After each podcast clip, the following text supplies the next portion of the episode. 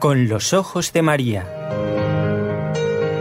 El mundo, la actualidad, las preguntas más profundas sobre Dios y la vida humana en todas sus facetas necesitan ser mirados con los ojos serenos de la Virgen, la Madre de todos los hombres. Con los ojos de María, un programa de NSE Producciones para Radio Católica Mundial conducido por Nelly Álvarez. Bienvenidos y muchísimas gracias por estar junto a nosotros como cada lunes, miércoles y viernes. Nuestro agradecimiento. Hoy voy a saludar primero a quien veo detrás del cristal y es Raúl García, nuestro técnico desde la ciudad de Barcelona, con este equipo NSE, Nuestra Señora del Encuentro con Dios. Y a quien no veo, pero estimo muchísimo, y es Jorge Graña en Radio Católica Mundial. También le agradezco este tiempo que nos dedica tiempo de trabajo para que los oyentes puedan escucharnos. ¿eh? Fundamentalmente todos los que eh, a través de onda corta o de Internet escuchan Radio Católica Mundial. Bueno amigos, seguimos en tiempo de cuaresma y está nuevamente con nosotros el doctor Eudaldo Formen, que como ya saben es profesor universitario de la ciudad de Barcelona, miembro de la Pontificia Academia Santo Tomás en Roma. Hoy ha venido de la mano de Santo Tomás. Doctor, sí, sí, es verdad, es verdad. Usted ve aquí una parte de la suma que tengo en estos estudios. Muy bien. Y, profesor, aquí hemos cambiado un poco los roles. No porque usted me vaya a preguntar a mí, menos mal, porque a mí me toca preguntar, pero si me tiene que preguntar a mí, mm, bueno, eh, no, porque yo aquí aprendo también de los invitados. Digo que hemos cambiado los roles porque usted nos ha propuesto un tema y me parece sumamente interesante y muy espiritual como son todos los programas. Teniendo en cuenta que estamos en cuaresma, ya hemos pasado el primer domingo y habrán ustedes escuchado el Evangelio de las tentaciones de Jesús en el desierto, ¿verdad? Bueno, pues después, en el segundo domingo de cuaresma, hay un hecho muy importante y que conviene analizar en profundidad, y es la transfiguración del Señor en el monte Tabor. Y es lo que hoy nos ha propuesto como tema el doctor Udaldo Formen. Vamos a comenzar, doctor, si le parece, dando la cita.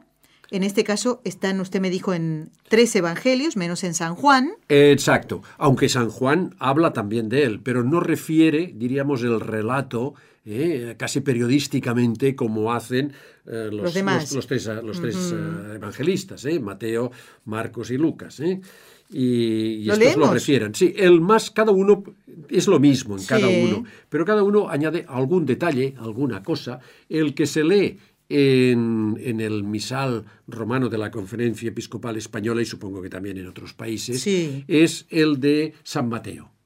Muy bien. San Mateo 17, 1, 9. Vamos a leer este entonces. Muy bien, si es tan amable. Seis días después, Toma Jesús consigo a Pedro, a Santiago y a su hermano Juan y los lleva aparte, a un monte alto, y se transfiguró delante de ellos. Su rostro se puso brillante como el sol, y sus vestidos se volvieron blancos como la luz.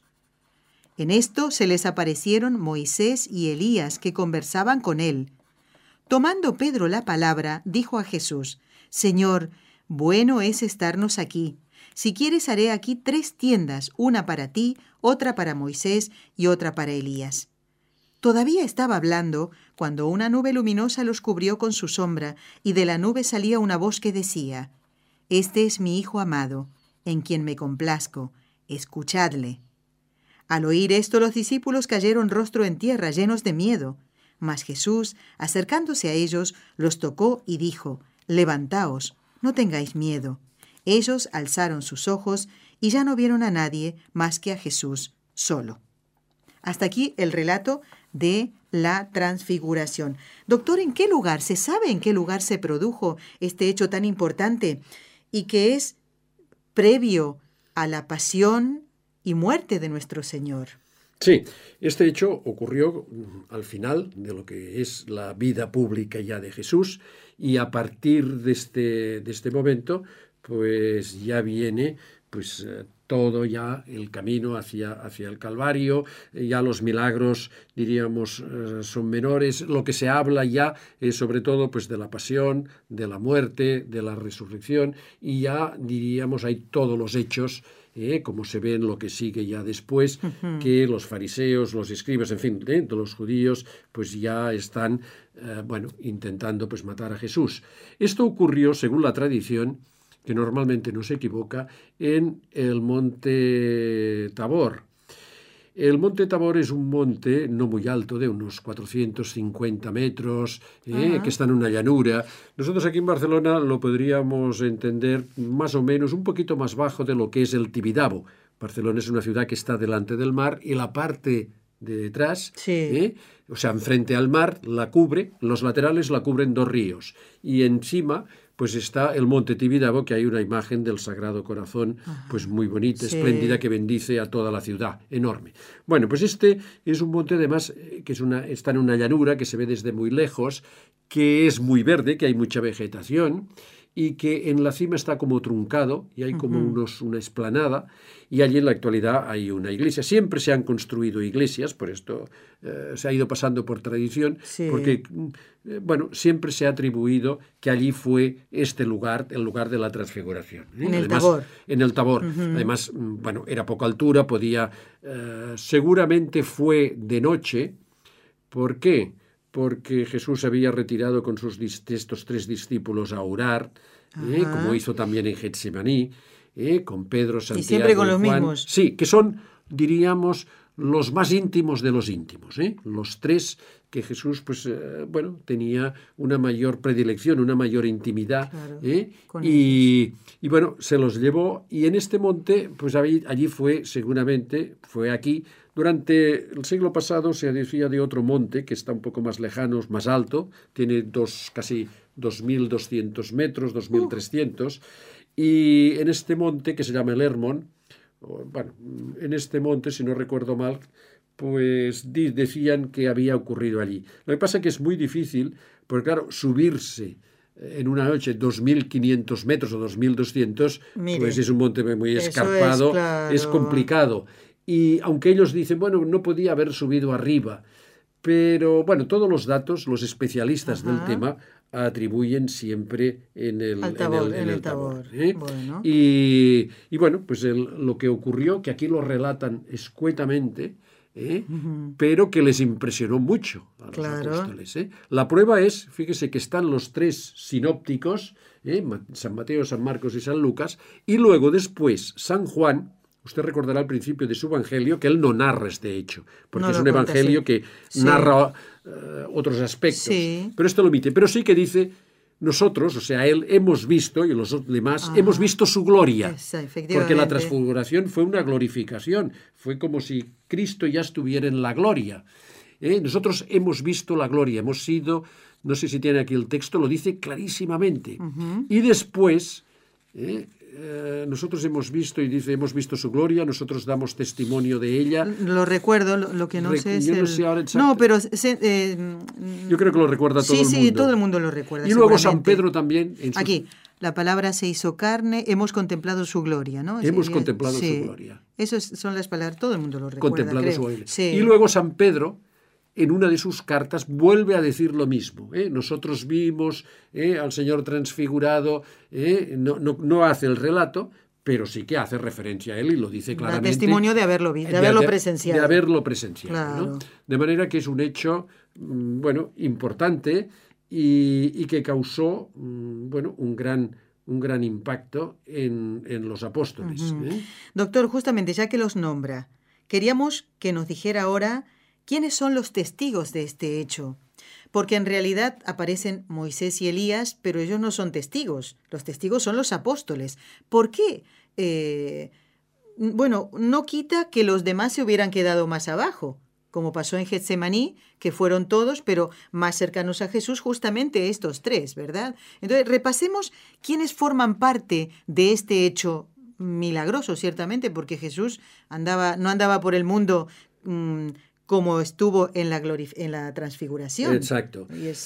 Sí, los demás seguramente, y, esto confirma que, que, bueno, que era de noche, los tres apóstoles, Jesús se puso a orar y los tres apóstoles, como hicieron en Getsemaní, se durmieron ¿eh? de noche.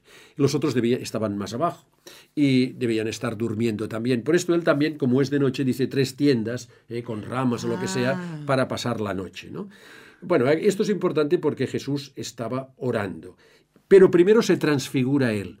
Antes que nada, la transfiguración quiere decir eh, un cambio, una metamorfosis. Su cara cambió. Eh, y bueno, la, la traducción de la Vulgata es que se transfigura. Es decir, fue, mm, bueno, salía un brillo. Esto no es extraño, porque también Moisés, cuando hablaba con Dios, eh, salían rayos de Sí, su cara, sí, se sí, cuenta en la Biblia. Incluso cuando lo ven, tienen miedo, Exacto. porque ha visto a Dios. Cosa que aquí también ocurre. Cuando baja Jesús, después si acaso podemos leerlo. Ajá. Cuando baja después de este, de este hecho, están los discípulos, estos nueve discípulos y apóstoles discutiendo Ajá. con escribas y fariseos porque tienen un lío de un endemoniado que lo quieren sacar y que no pueden. Bueno, entonces, eh, em, cuando lo ven, ven a Jesús, también dice el, el Evangelio que, que- que se llenan de temor, porque aún a Jesús le quedaba Ah. el efecto de esta Pues transfiguración. mire, ahora lo entiendo eso. Sí, pues se espantan porque ¿qué es lo que le pasa a los israelitas? Llevaba, llevaba la cara, o sea, no solamente dice la cara, sino también los vestidos. Así es. ¿eh? Se volvieron blancos como la luz. Exacto. Su rostro brillante. Exacto. Bueno, ¿cómo lo explica Santo Tomás esto? Santo Tomás dice que así está Jesús después de resucitar, aún no había resucitado, está en el cielo, en la gloria. Y nosotros, que si Dios quiere, resucitaremos en- y estaremos en la gloria, resucitar seguro que, que resucitamos. Pero bueno, eh, esperemos que por la gracia de Dios, por la misericordia de Dios y la intercesión de, de la Virgen, eh, y bueno, y que su mirada nos haga, sea siempre misericordiosa, Ay, como sí. siempre es Él, y nos haga que podamos estar en el cielo. Pues nosotros también estaremos así. ¿Y, ¿y por qué esto? Miren, una cosa que le quiero decir antes, antes de responder a su pregunta, Sí. porque que no se me pase, No, no, no, no es que dice. Santo Tomás que esto no fue un milagro. Es muy curioso. Hombre, Ah, estaba el de la claridad y el la de la- claridad, sí, que esto no fue un milagro. Ah, ¿Por qué? Porque lo que era milagroso es que no lo vieran siempre de esta manera. ¿Por qué? Porque en Cristo era Dios y Dios brilla de esta manera. Es la claridad del cielo, es la luz de la gloria. Entonces, el Cristo, diríamos, si se me permite la expresión, estaba como oculto en su carne mortal, como la claro. nuestra. Y ese era el era verdadero milagro, dice Santo Tomás. Sí, el verdadero milagro es que no se viera, o sea, su naturaleza Claro. era divina y por tanto tenía que resplandecer. Pero Dios que quería suspender estos atributos divinos dentro de su cuerpo humano, un cuerpo pasible, de tal manera que Cristo tenía las cualidades que tiene un cuerpo resucitado, que son muy fáciles de, ac- de acordarse. Yo las aprendí por un sacerdote que explicaba la catequesis y lo Sí. explicaba muy bien. Las cualidades son? casi, la palabra casi. Y así la recordarán Ah, toda la ah, qué bien, esto me Porque- encanta, porque así me ayuda más a Sí, recordar. mire, tenía la claridad, Claridad. la C, la A, la agilidad, Ajá. la S, la sutileza. Y la I. y, la I, la impasibilidad. Ajá. Esto es lo que tendrán todos los cuerpos gloriosos. ¿Qué quiere decir la claridad? La claridad quiere decir que el espíritu, el alma que estará lleno de Dios, eh, es como Dios, es luz de luz, resplandece una luz y domina al cuerpo. De tal manera que nuestro cuerpo resucitado es un cuerpo espiritualizado, es un cuerpo ya no es animal, continúa siendo animal, pero el espíritu lo domina. De manera que por esto no tendremos necesidad de comer, no tendremos, pero tendremos cuerpo. Si quisiéramos, lo haríamos. Es un cuerpo dominado y por esto tiene claridad. Agilidad quiere decir que no tendrá peso, que no estará sujeto em, al espacio. ¿eh? Claro, claro. Eh, mm, no, perdón, me he equivocado. La agilidad es que, por no seguir la regla del casi, la agilidad es que es muy ágil, que se Sí. puede trasladar, es decir, en una décima de segundo Ajá. uno se podrá trasladar a otro planeta, a una estrella. ¿eh? Y sutil es que no tendrá peso, no estará sujeto a la Ahí materia. Impasibilidad, que no tendrá ningún dolor. Durante su vida, en Cristo se manifestaron las cuatro. ¿eh? Por ejemplo, pues la impasibilidad. Sí. Claro, Cristo no sufría, sufrió en la cruz y no era impasible, y mucho. Y durante su vida pasó frío, pasó sed, desde su infancia, desde, desde pequeño pero hay momentos que no los no sufre. Por ejemplo, cuando se escapa, cuando los judíos le, quieren pegar y tal, y desaparece entre los judíos y no le hacen nada. ¿eh? Que querían echarlo, me parece que era cuando con los, cuando lo de los cerdos, ¿eh? Y él de una manera milagrosa. Allí vivió la impasibilidad. La agilidad, pues caminando sobre, por ejemplo, sobre las olas del mar. ¿eh? La sutileza pues mm, Santo Tomás dice, saliendo, cuando nació del seno de la Virgen, diríamos que mm, cuando se aparecía a los apóstoles, que atravesaba paredes. ¿eh? La Virgen nació y fue un parto virginal que, que, no le afectó a la Virgen, como si hubiera pasado, cuando, como pasa la luz a través de, un, espejo, de un cristal. Así pasó, y por esto la Santísima Virgen es virgen antes del parto, en el parto y después del parto. y en este momento, claro, los otros solamente se veían en actos, en acciones. ¿eh? en andar sobre las aguas, o sea, trasladarse, en no pesar, en atravesar paredes, en no hacerse daño, pero la claridad no es de una acción, sino que es algo que surge de la misma naturaleza. ¿eh? Y aquí se manifestó. Los apóstoles lo ven y entonces es cuando de, golpe también aparecen Moisés y Elías uno a cada lado. Santo Tomás, que estoy repitiendo a Santo Tomás, ¿eh? lo que digo no es mío. ¿eh? bueno, bendito sea Dios. Dice que, que es Moisés y Elías, y a mí me parece muy razonable, porque con Moisés empieza la ley. ¿Eh? Ah, Empieza la alianza, la ley que Cristo no anula, sino que la perfecciona con la ley del amor. Sí.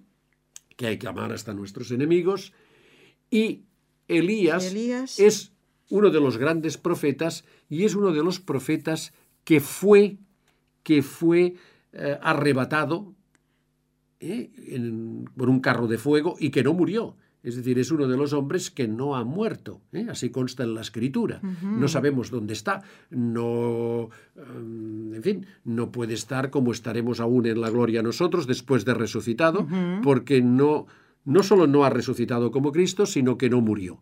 Y es uno de los grandes profetas y que es uno de los profetas que anuncia la venida del Mesías. O sea, antes de que aparezca, los judíos aún lo creen, ¿eh? porque no creen que haya venido el Mesías, están esperando a Elías. ¿eh? En la Biblia se dice que ah. Elías aparecerá antes y que, mm, bueno, pues mm, dará unas arreglará algo que está mal en el mundo moral moralmente ¿eh? y que preparará pues el camino del Señor. Por cierto precisamente este evangelio se entiende con lo que dice a continuación si quiere usted leerlo aunque no se leyó en la misa lo aclara muchísimo lo que dice a continuación San Mateo. Y cuando bajaban del monte Jesús les ordenó no contéis a nadie la visión hasta que el Hijo del Hombre haya resucitado de entre los muertos. Sus discípulos le preguntaron, ¿Por qué, pues, dicen los escribas que Elías debe venir primero? Y respondió él, Ciertamente, Elías ha de venir a restaurarlo todo. Os digo, sin embargo, Elías vino ya, pero no le reconocieron, sino que hicieron con él cuanto quisieron. Y así también el Hijo del Hombre tendrá que padecer de parte de ellos. Entonces los discípulos comprendieron que se refería a Juan el Bautista. Bueno, aquí, ¿Cómo se entiende eso, profesor? Aquí, eh, bueno, hay que enmarcarlo que por qué Cristo, Cristo mm, bueno, quiso transfigurarse, quiso que en aquel momento se transfigurara lo que era natural en él y que un milagro es algo que se suspende la naturaleza. Por eso digo, lo milagroso era que Dios eh, no, anduviera así todo el tiempo. Exacto, ¿eh? como ocurrió después de resucitado ya, que había cumplido su misión. O sea, ¿cuál fue el objetivo de, sí, este pues hecho? Pues dice Santo Tomás que fue para mostrar a los hombres, a través del testimonio de estos tres discípulos, mostrarlos también a nosotros lo que será, eh, lo que es la gloria, lo que es el cielo, cómo estaremos en el cielo. Y y bueno, los, esta contemplación a los discípulos les hacía, estaban muy bien allí, querían hacer tres tiendas incluso, ¿eh? San Pedro se encontraba, se encontraba muy bien. Muy a gusto. Exacto. Y después, eh, mm, bueno, eh, también animarles porque él tenía que que, que mm, em, sufrir, tenían que pasar ellos mismos de cómo el Mesías, que no lo habían entendido nunca, tenía que morir en la cruz. Entonces fue una patentización de su divinidad. Eh, de hecho, oyen la palabra de Dios, del Padre, ¿eh? Eh, con, una nube que después la oculta, que es como se aparece el Padre, y que por cierto se aparecía también a Moisés, bueno, a los israelitas en el desierto, que los conducía a la nube, la que envuelve a los egipcios, y es una proclamación de la divinidad para que los apóstoles estuvieran seguros, para que no mm. desfalleciera su fe. Cuando viniera después todo lo que Todo lo que tenía que venir, por eso es antes. ¿eh? Y por esto Dios les dice que este es su Hijo amado, que es Dios, ¿eh? es el Hijo de Dios, cosa que ocurre también con el bautismo de Juan. ¿eh? Cuando Jesús se va a bautizar con Juan, se oye también la voz del Padre, es decir, al principio y al final. Santo Tomás dice que esto también es una enseñanza para nosotros, que empezamos a recibir la gracia en el bautismo y que esta gracia culminará después en la resurrección, en la gloria, que sería al final de este camino que hemos emprendido en el bautismo. Entonces aparecen estos dos que conversan con él y hablan de la pasión. ¿eh? Es decir, que eh, Cristo quiere que los discípulos estén preparados ¿eh? y que tengan una prueba, da una prueba de su, de su divinidad, ¿eh? por lo que tenían todo, mm, bueno, todo lo que tenía que pasar después, que era muy duro. ¿eh? Aún, pues nos es duro para nosotros también, ¿eh? desde el mismo hecho del nacimiento de Cristo, cómo Dios puede nacer como un niño, como un hombre, cómo puede morir en la cruz, diríamos, es un escándalo, es algo que no está hecho a nuestra medida, está hecho a la medida de Dios, pero no a la medida nuestra. Las cosas ocurren como Dios quiere, no como quiere el hombre. Y ocurren mejor, ¿eh? y ocurren para nuestro bien. Eh, bueno, entonces aquí aparece, por tanto, los personajes son los del Antiguo Testamento y los tres columnas básicas del Nuevo. ¿eh? Pedro, Santiago, que fue pues bueno, eh, el que estuvo en Jerusalén, es el mayor de los apóstoles, San Juan, el discípulo amado, y San Pedro, el primer papa. Es decir, está el Antiguo y el Nuevo Testamento. Y aquí se habla de Elías porque, bueno, mm, San Juan Bautista fue también como Elías, ¿eh? que anunció... El precursor. El precursor. Pero los apóstoles no lo acabaron de entender hasta ah, ah, después, ah. porque claro, cuando viene el Mesías, cuando viene el Mesías, ya ha aparecido Elías, y, bueno, aquí y no, no hay aún resurrección. Los, discípulos querían, todos los judíos querían en la resurrección, menos los saduceos, en fin, que lo negaban, pero la gente quería en la resurrección. Y entonces aquí mm, Cristo les está hablando de la resurrección. O sea, no veían que Cristo tenía que morir ¿eh? tenía que resucitar y después de, resucitar, o al resucitar tendría el cuerpo glorioso, pero antes tendría que morir. Esto es lo que no entienden. Lo que se hace en el lío es como un Mesías que viene a salvar, que lo anuncia Elías, tiene que morir. Y que es e- poderoso. Exacto. Por esto en el diálogo con Elías hablan y Moisés hablan de la pasión. Esto para los judíos no, no, tenía, no tenía, ningún sentido. El Mesías venía después de Elías, venía pues para, para restablecer el reino de Israel y después vendría la resurrección. Y Jesús invierte el orden. Ha venido el Mesías, hay resurrección, bueno, mm, eh, y después viene, viene el reino. No que es el reino de la gracia, ¿eh? el reino de Cristo, la iglesia, mm, no entendían, no, no, no entendían esta resurrección. ¿eh? Y bueno, después ven ya, es muy bonito, después el final, eh, que mm, desaparece ya la visión, eh, les envuelve la nube y los, bueno, vuelve a aparecer el Jesús de siempre, baja ya con los discípulos y como hemos dicho, pues los demás pues le temen. Y Jesús entonces, pues, bueno, una cosa que podríamos decir que se me ha olvidado, porque es tan rico el, texto y lo ¿eh? que dice Santo Tomás, que digo solo una, una mínima parte. Ya recomiendo su lectura, que está en la tercera parte de la suma, los que tengan acceso a ello, la cuestión 45. Bueno, dice, ¿por qué se lo prohibió que se lo dijeran? Pues sí, no contéis a nadie sí. la visión hasta que el Hijo del Hombre haya resucitado de entre los muertos. Claro, esto es lo que ellos tampoco entendían, resucitar entre los muertos. Jesús tenía que morir.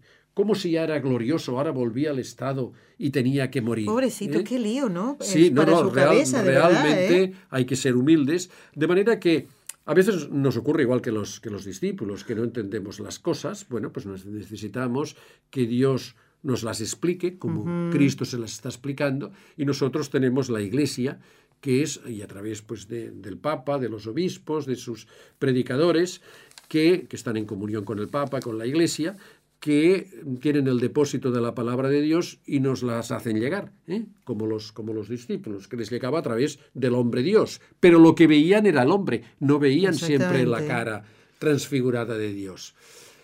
Eh, que por cierto, a veces, usted que conoce tanto la vida de los santos y que, que, es envidiable de muchos santos, muchas veces al morir quedan también transfigurados, ven en la cara, en sus ojos. Sí, ¿eh? sí, es cierto. se les trasluce, diríamos, la, gloria, ¿no? Y, es muy llamativo, porque lo ven en el, en el féretro, en la caja, y uno dice, ¿cómo puede pasar esto? Bueno, y otras, otras cosas que pasan como mm, el aroma que desprenden también, como pasó con Santa Maravillas de Jesús, un olor a nardos, y no fue uno ni dos, los personajes que pasaron por allí y notaron esto, sino muchos. Entonces no es extraño esto que usted está diciendo. Esto sí. ¿Por qué Jesús dice que, dice que, que no lo cuenten? Probablemente es por, eh, y es lo más lógico, y lo que dice Santo Tomás, es porque mm, ahora ya empezaba la pasión, estaban las turbas muy excitadas, los que estaban con los discípulos, por esto que había esta discusión, porque estaban haciendo un exorcismo. ¿eh? Y bueno, lo tuvo que hacer Jesús. ¿eh? Era un, hijo de. No me recuerdo el personaje, ¿cómo se llama? Está en el Evangelio de San Mateo, continúa en el 18. llegaron de la gente, se acercó a él un hombre que arrodillándose ante él le dijo. tenía un hijo endemoniado, sí, porque mi hijo está, es lunático y está mal. Muchas veces caen en el fuego, otras en el agua. Y se lo he presentado a tus discípulos, pero ellos no han podido curarle. Exacto. ¿ve? Y entonces él, incluso Cristo les recrimina. exactamente. les dice hombres de poca fe. Generación incrédula y perversa. ¿Y hasta cuándo estaré con vosotros? Parece mentira estas ya palabras. Cansado ya Jesús, de, ¿eh? de esta generación. Bueno, temía que lo entendieran mal, que la transfiguración era una cosa muy íntima para ellos. Después de la resurrección ya lo podían decir, pero antes no. Aparte que Cristo les conocía muy bien y sabía que si no se lo prohibía, lo primero que harían los tres era contarlo a los nueve y los nueve lo hubieran contado a todo el mundo. Que no solamente las mujeres somos de contar cosas. No, ¿eh? que va, que va, esto es mala fama. Eh, eh, entonces, mm, bueno, ya bastante había habido pues eh, ya cosas que circulaban, eh, pues Cristo pues no quería, eh, no era el momento, mm. tenía que pasar la, la, pasión, tenía que venir todo el camino. Hay una cosa también y es que mm, este hecho que he dicho antes que puede ser consolador para nosotros también, el ver que bueno que nuestra vida hay en, el misal romano, cuando hay una pequeña explicación, el de la, la, conferencia episcopal española, dice, a ver cómo lo dice, por la cruz a la luz. ¿eh? Es decir, que para ir a la gloria, pues tenemos que pasar por la cruz. Entonces, la misma humanidad de Cristo, dice Santo Tomás en el artículo primero, pues tenía que estar de alguna manera mm, mm, reconfortada ¿eh? Ah, eh, con la gloria, con unos momentos, que el cuerpo de Jesús, porque el cuerpo de Jesús aún no había sido, era un cuerpo humano, y que no se traslucía la divinidad. Y entonces mm, el cuerpo de Jesús ahora goza, ¿eh? porque la impasibilidad es no sufrir el dolor, pero no todos los demás placeres, etcétera, lícitos y buenos y espirituales, los goza el cuerpo de Cristo. El cuerpo de Cristo es un cuerpo glorificado, no había estado glorificado. Es decir, tiene como un antecedente el mismo Cristo, como un ánimo por lo que tenía, que él lo tenía presente ¿eh?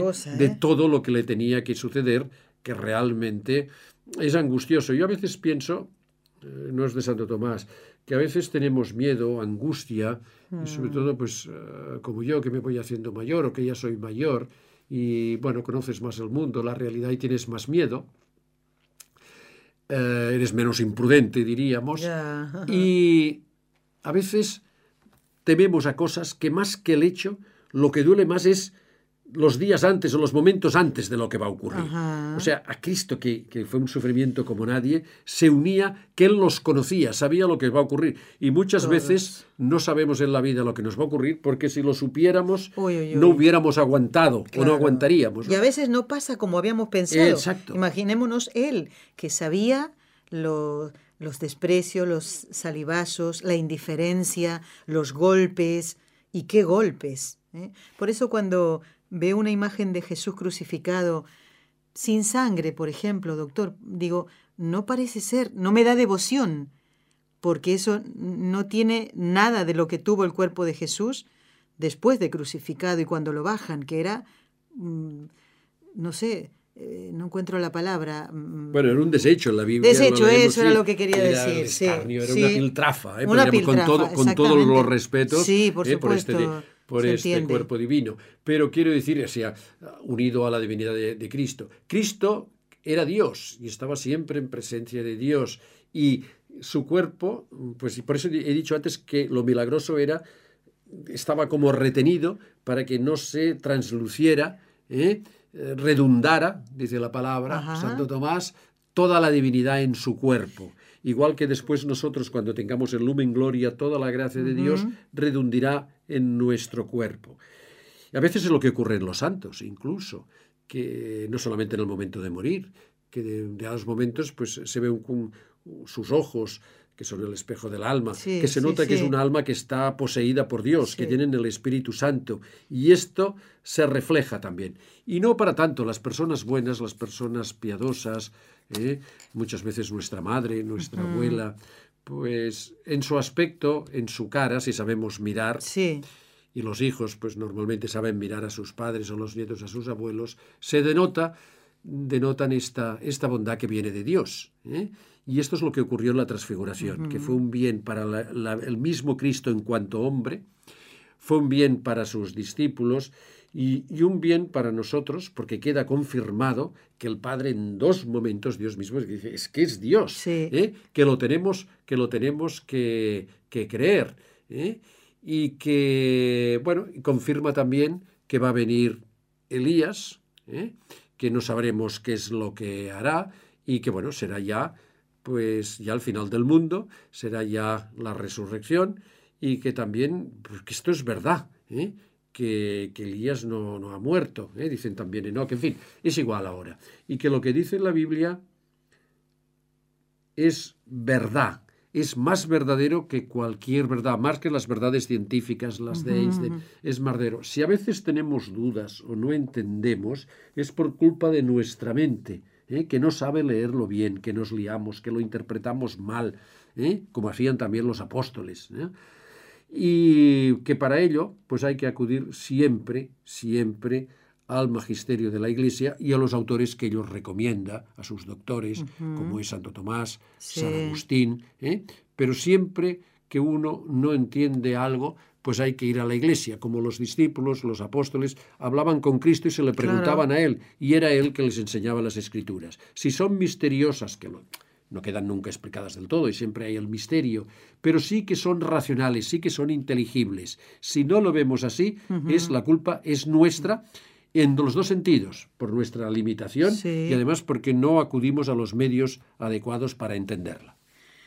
Doctor Eudaldo Formen, Gracias por haber estado hoy en el programa, de hacernos meditar, aunque este domingo de la transfiguración ya, ya pasó, que es el segundo en el tiempo de Cuaresma, nos ha sido de muchísima utilidad para transformar nuestro corazón y que cambie, ¿verdad? Nuestro, para este es, el tiempo litúrgico tan fuerte de la Cuaresma, para cambiar. Y yo me quedaría con dos palabras. Una que, nos, que dijo Jesús a los apóstoles, no tengáis miedo que no tengamos miedo a al cambio que Dios quiere en nosotros y la palabra que dijo el Padre en ese hecho. Escuchadle. ¿A quién? A Jesús, su Hijo. Gracias, doctora. Hasta otra oportunidad. Si deseas participar en vivo en el programa Con los Ojos de María en Radio Católica Mundial, marca el siguiente número de teléfono 1866 398 6377 si llamas desde Estados Unidos o Puerto Rico. Si llamas desde otros países, marca el código internacional y luego el número 1205 271 2976.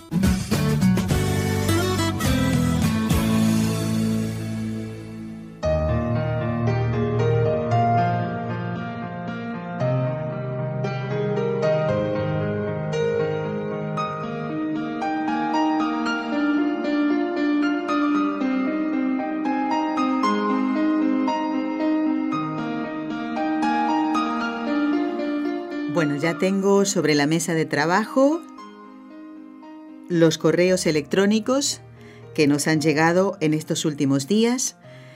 Tengo bastante atraso en la lectura de los mismos, pero bueno, era mm, justificado eso, ¿no? Por los invitados que hemos tenido en los últimos programas.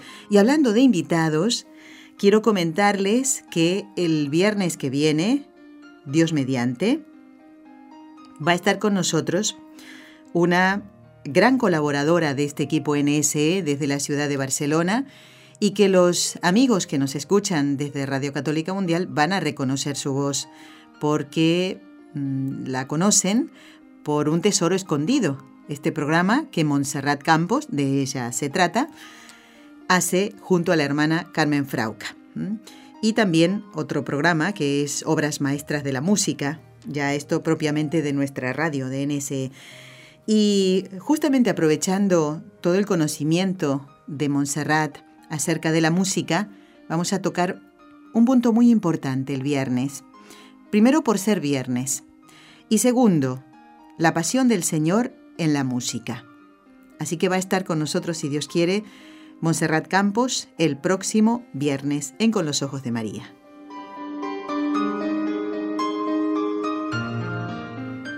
Bueno, y el ya pasando al mes de abril, pensar que el lunes que viene ya es abril. Ya entramos en el tiempo de finalizar la cuaresma y ya de vivir la Semana Santa. Verán ustedes que los programas, si bien eh, en algunos de ellos vamos a tratar temas que tienen que ver con el ciclo Fátima, por supuesto haremos mención a este tiempo tan importante de la cuaresma. Bueno, hablando de abril, el lunes que viene, 3, atención, estará con nosotros el padre Antonio Ruiz y va a responder a las consultas de varios oyentes que ahora quiero nombrar para que estén atentos ¿eh? y puedan escucharlo en vivo. Y si alguno de ustedes tiene alguna consulta para el padre, pues les invito a llamar por teléfono el próximo lunes y y hacérsela en directo. ¿eh? Pero él va a responder primero a quienes han escrito correos electrónicos, como Silverio de Lawrence en Massachusetts, en Estados Unidos, también Yamilé y la última de Anís, exactamente. ¿eh? Silverio, Yamilé y Anís. El lunes que viene, si Dios quiere, el Padre Antonio Ruiz va a responder a vuestras consultas. A estar muy atentos. ¿eh?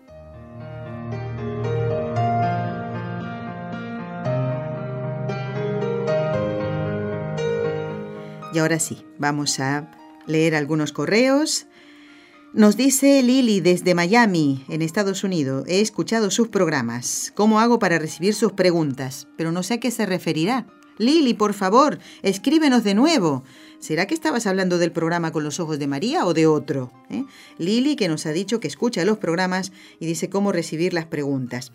Bueno, en cuanto a las preguntas, atención, gran noticia de este día 29. 29 de marzo.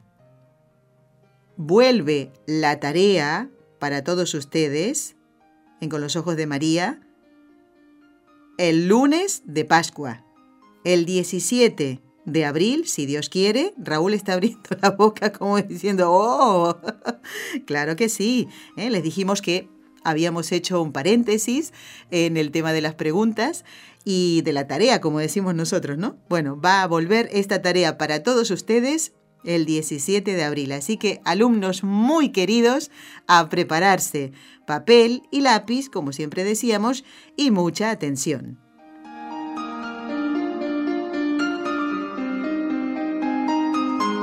Bueno, nos escribe también María Enelia desde Colombia. Y yo no sé, dice, qué rico escucharlos desde Cucharadita.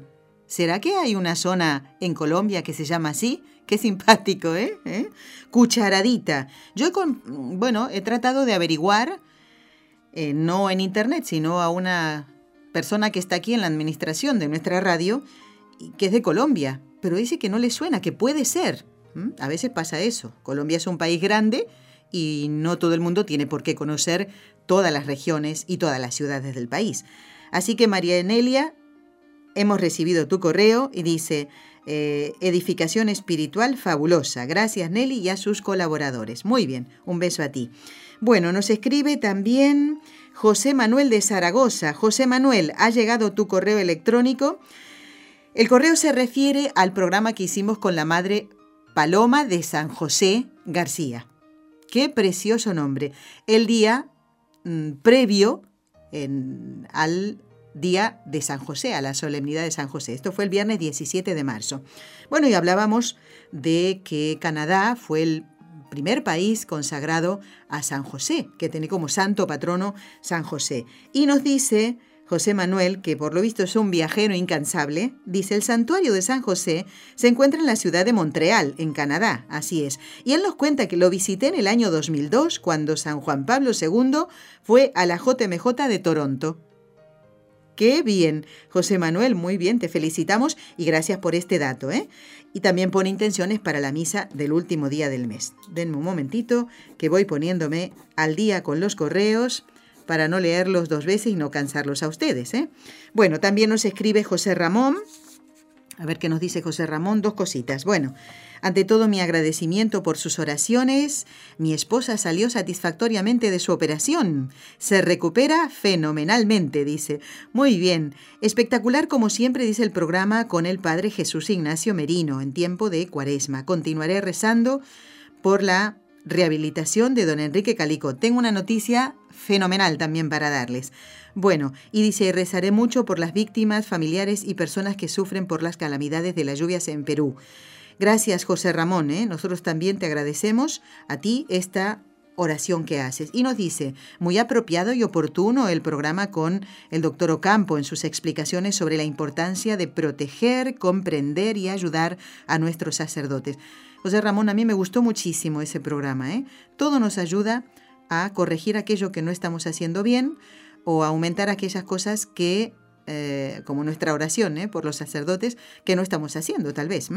Pues a veces se nos hace costumbre no advertir la gracia especial que les fue dada y no somos consecuentes con ello, así es. De modo que me parece relevante seguir rezando por ellos. José Ramón, muchísimas gracias. ¿eh? Ya que tú nos escribes desde Cuba, enviamos un saludo muy afectuoso a todos los oyentes que nos escriben desde esta isla tan querida para todos nosotros.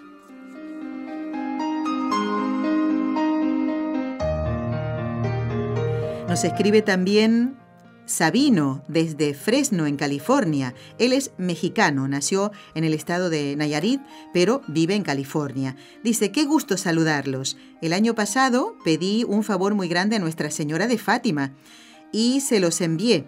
Fue de las peticiones que se llevaron a Portugal. ¿eh? En aquella oportunidad lo hicimos en el año 2015, eh, si no me equivoco, sí, por un sobrino que nos ayudó. Bueno, y se ve que Sabino se comprometió con Nuestra Señora a repartir 100 rosarios y obtener una imagen de ella en mi casa. Ha cumplido eh, los dos compromisos y ahora falta la, la obtención de la imagen. Y que dice que tuve la dicha de que me la bendice un sacerdote español. Ah, muy bien, entonces ya está esto también. Bueno, y además nos comenta que hoy María me pide más, dice la Virgen, ¿no? Quiere que haga los rosarios cada día 13 en la parroquia donde él está haciendo su servicio allí, ¿eh? Mm, tiene miedo a la negativa del sacerdote o de los servidores. Él dice que da catequesis allí. Pues Sabino, yo te diría que no tengas miedo. Mira, ve comentándolo con otras personas. Y si después van varios al sacerdote y decirle, Padre, nosotros queremos ayudar a Sabino, queremos venir todos los días 13 a rezar aquí a la parroquia. usted nos da la llave, nos abre la puerta para que entremos. Y seguro que el sacerdote eh, dirá que sí, Sabino. Eh, estar atento. Si él dice que no por alguna razón, puede decirle, Padre, ¿podemos hacerlo de otra manera? Si no es a, a esta hora, puede ser a otra.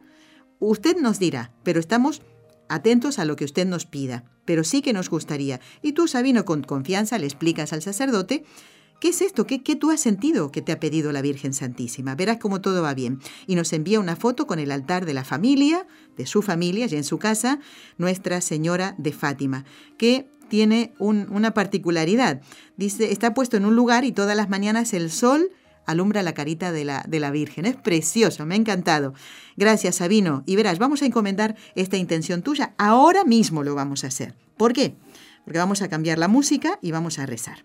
¿Mm? No sé si ya habrás hablado con el sacerdote de tu parroquia, pero nosotros vamos a encomendarlo eh, particularmente este deseo de la Virgen Santísima que te ha sido inspirado a ti. Y por supuesto, mira, como solemos rezar por la santificación de los sacerdotes, vamos a encomendar a, tu párroco para que, para que diga que sí, en honor de María. En el nombre del Padre, y del Hijo, y del Espíritu Santo. Amén. María, Madre mía, por el poder que te concedió el Padre, libra a todos los sacerdotes de caer en pecado. Dios te salve María, llena eres de gracia, el Señor es contigo, bendita tú eres entre todas las mujeres, y bendito es el fruto de tu vientre, Jesús. Santa María, Madre de Dios, ruega por nosotros pecadores, ahora y en la hora de nuestra muerte. Amén. María, Madre mía, por la sabiduría que te concedió el Hijo, libra a todos los sacerdotes de caer en pecado. Dios te salve María, llena eres de gracia, el Señor es contigo. Bendita tú eres entre todas las mujeres, y bendito es el fruto de tu vientre, Jesús. Santa María, Madre de Dios, ruega por nosotros pecadores, ahora y en la hora de nuestra muerte. Amén.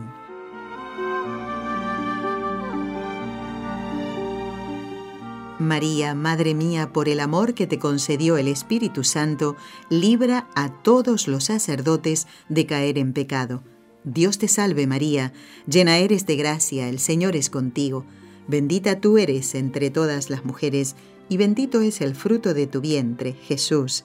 Santa María, Madre de Dios, ruega por nosotros pecadores, ahora y en la hora de nuestra muerte. Amén.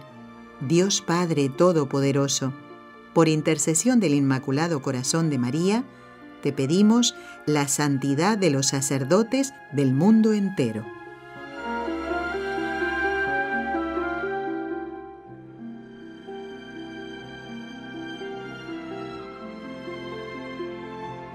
Bueno, hemos recibido algunos mensajes de Facebook y quiero dar lectura a los mismos. Vamos a ver, me voy a ordenar un poquito. Aquí está. Bueno, Meche dice, saludos desde Perú. Mi mamá los escucha todos los días. Qué bueno, Meche.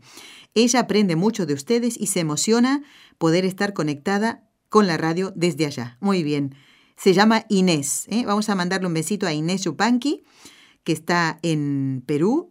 No dice desde qué ciudad, pero bueno, es lo de menos. Aquí estamos leyendo el mensaje de su hija Meche que ha escrito al Facebook de NSE. María, Marta, mejor dicho, dice felicitaciones desde Buenos Aires. Dios los bendiga. A ver, ¿va a venir alguien de Buenos Aires a la peregrinación que va a hacer este equipo de trabajo a Fátima? ¿Alguien de Buenos Aires va a ser valiente y se va a animar? O eso sí que hay que ser muy valiente para venir desde lejos. Bueno, ahí lo dejo. Carlos, Dice, gracias por sus programas, aprendemos mucho y también recordamos lo que hemos olvidado. Muy bien, Carlos Ortiz. Carlitos, aquí eh, pongo tu mensaje. ¿Quién más? Nos escribe Maribel desde California, Oroville parece, California. Gracias por su programación, me llena de mucha espiritualidad. Hace dos años visité a nuestra Madre María, la Virgen del Pilar, y compré unas cintas. Ay, Maribel, esto ya lo contestamos al aire, ¿te acuerdas? Vamos a ver si si podemos ampliar lo que dijimos, vamos a ver si podemos contactar. Me tomo el compromiso a ver si tenemos la bendición de poder hacerlo y averiguar bien el tema de las cintas para que alguien de allí, eh, de la Basílica de Nuestra Señora del Pilar, pueda responder esta duda. No sé, a lo mejor se lo pregunto al Padre Antonio el lunes y lo sabe contestar. Maribel, yo que tú no me pierdo el programa del lunes, ¿eh? ¿De acuerdo? Vamos a ver si lo, si lo podemos contestar. Bueno, dice, eh, tengo la Virgen Peregrina de Nuestra Señora de Fátima y quiere hacer... Eh, bueno, lo voy a leer bien, porque esto sí que no lo había leído todo. A veces leo, me leo todo, ¿eh? pero a veces leo tan rápido que no voy a prestar atención mejor Maribel y te contestamos el lunes. Susana Lidia dice, muchas gracias a todos los que integran la radio, con ustedes y también por ustedes rezo cuando estoy en casa. También es una gran riqueza la formación que de ustedes recibo. Es la música con que me acompañan, exquisita, y también doy gracias a Dios por la transmisión de la misa.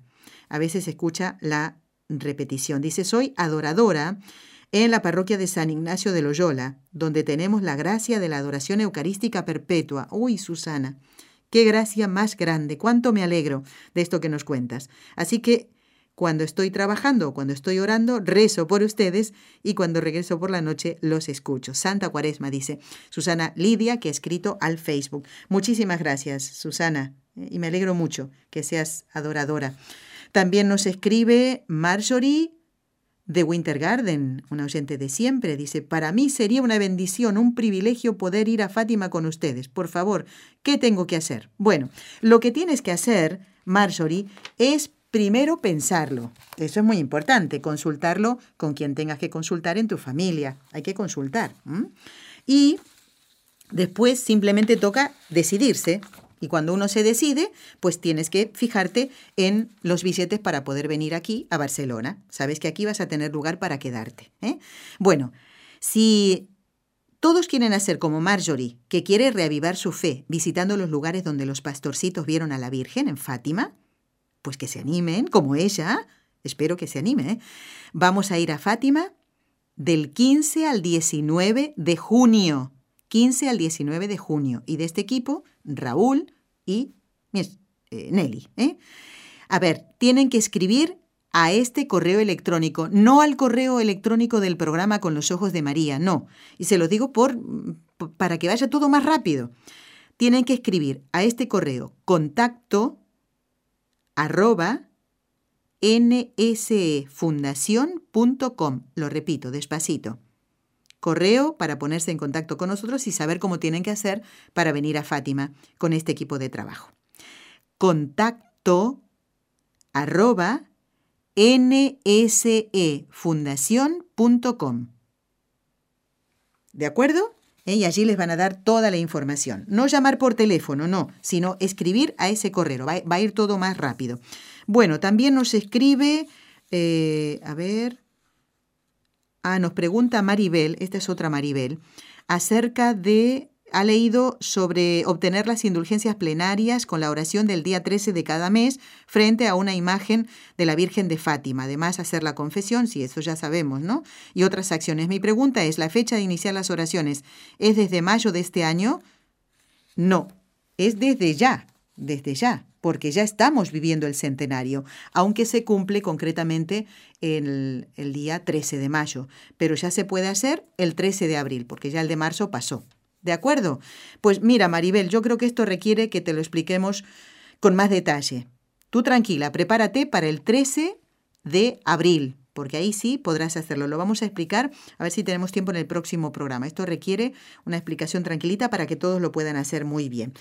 Bueno, y eh, en el final del programa quiero dar las gracias a Fabián, que dice que se ha puesto al día con los podcasts. Se ha escuchado todos los programas, los últimos, del padre Leonel, el padre Antonio, el padre Jesús Merino, el hermano Carmelo, doctor Formen y la madre Paloma. No se ha perdido ninguno. Fabián, mm, gracias, ¿eh? y ponemos tus intenciones para la misa del último día del mes. Y te invitamos, al igual que a los oyentes, a escuchar el programa del viernes con Montserrat Campos. No se lo pierdan, les va a gustar muchísimo. ¿Cómo qué programa? Pues con los ojos de María. Gracias.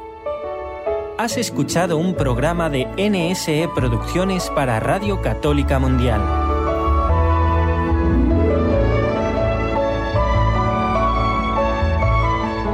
¿Quieres conocernos? escríbenos al correo electrónico con los ojos de María arroba nsradio.com. Envíanos tus sugerencias o comentarios con los ojos de María arroba nsradio.com.